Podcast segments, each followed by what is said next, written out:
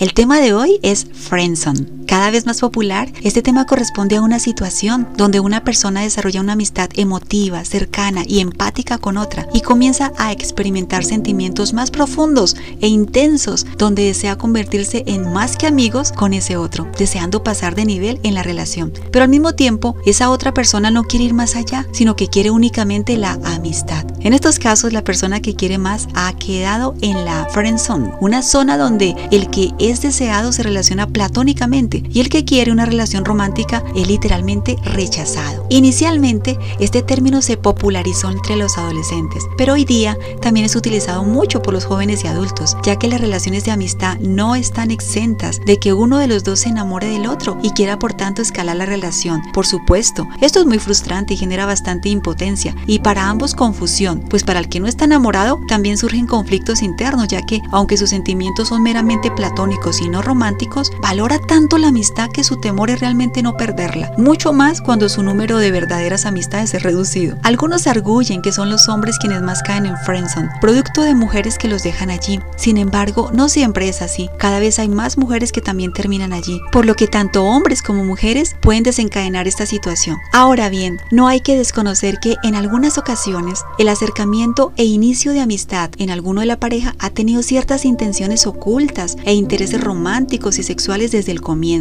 En otros casos, en el transcurso de la relación, uno de los dos comienza a percibir de forma distorsionada o conveniente la manera como el otro u otra se relaciona y expresa la amistad. Por esto se habla de una percepción distorsionada o una sobrepercepción del supuesto interés del otro. Es común escuchar frases como la manera como me miraba, el tono de su voz en el teléfono, la forma como caminaba cuando estábamos juntos, las frases de doble sentido que me decía todo el tiempo, las palabras que usaba para elogiarme, las horas y horas que pasábamos hablando, o simplemente lo que hacía y que yo entendía como que me estaba coqueteando. Todos estos comentarios de personas explicando el por qué terminaron cayendo en friendzone. Por otro lado, las personas que rechazaron también hablamos de una percepción distorsionada, pero no por sobrepercepción, sino por subpercepción. Es decir, no valoraron el interés sexual y relacional de la manera como se supone debían hacerlo, poniendo al otro en friendzone, algunas veces por accidente, es decir, sin intención consciente de hacerlo, pero con responsabilidad situacional al generar confusión y complicar negativamente la relación. Sin embargo,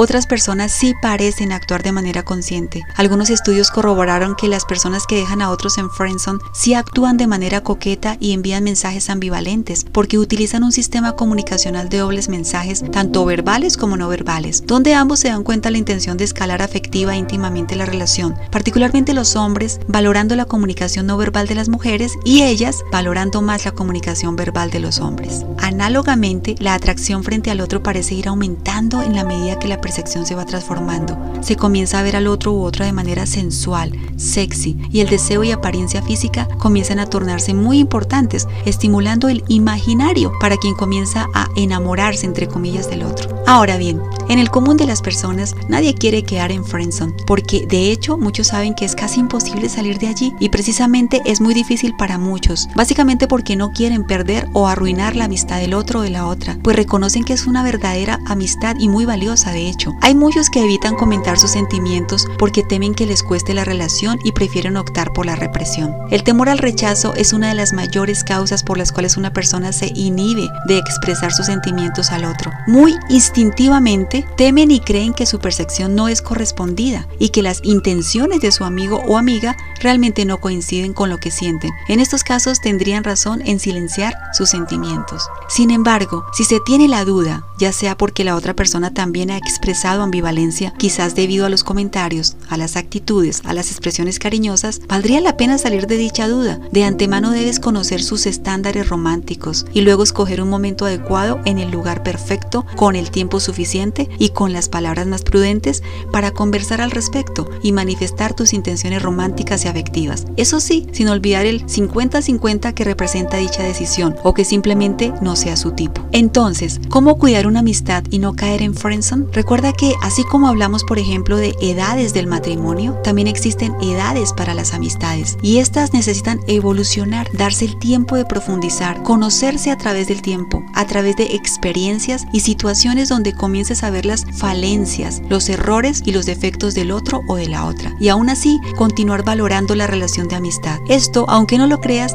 genera conciencia de las fallas del amigo o amiga y hacen que lo percibas menos ideal a nivel físico y romántico. Así que una estrategia si quieres estar enamorado o enamorada de tu amigo o de tu amiga es simplemente esperar con actitud asertiva, expresar verdadera paciencia y continuar compartiendo para conocer y evitar la idealización, la idolatría, la obsesión por el otro. Ahora bien, siempre será importante que establezcas límites. Si bien la amistad incondicional expresa mucha confianza, esta suele confundirse con el aguantar todo. Deja de intentar hacer y ser lo que la otra persona quiere y desee siempre. Por ello, es importante que si crees estar en friendzone o literalmente te pusieron allí, determina hasta qué punto será tu disponibilidad de tiempo, tu compartir, tu comunicación, tu relación. Y esto precisamente para proteger tu corazón y evitar que el otro u otra pueda abusar y cometer actos donde te sientas maltratado o simplemente injustamente tratado. A este respecto, debes ser claro en lo que más puedas, incluidos los temas de conversación, ya que cuando estos permiten que el otro u otra hable de sus relaciones, de sus ex, de sus sentimientos, de sus gustos, de temas personales, bueno, etcétera, no olvides que sin prudencia y sin censura se pueden terminar dándose momentos incómodos, donde se termine en escenas indeseables para alguno de los dos. En estos casos, puede llegar a ser prudente y útil alejarte o distanciarte temporalmente con el fin de lograr tu paz mental y generar un espacio mutuo para la reflexión acerca de los sentimientos de cada uno. En caso de expresar tus sentimientos y experimentar literalmente el rechazo, es necesario que entiendas, proceses y acepte la situación de amor no correspondido. Y para hacerlo se requiere madurez de carácter, se requiere estabilidad emocional y una noción firme de respeto a la libertad. El rechazo es algo que todos los seres humanos debemos superar con o sin ayuda, pero irremediablemente hay que hacerlo. Para saber amarte, recuerda que eres lo suficiente suficientemente bueno como pareja. Eres deseado o deseada por muchas personas. Así que si estás en Friendzone, no te culpes. Procesa lo antes posible el rechazo. Requieres priorizar tus necesidades actuales. Evita tratar mal a alguien que fue un amigo o una amiga tan cercano.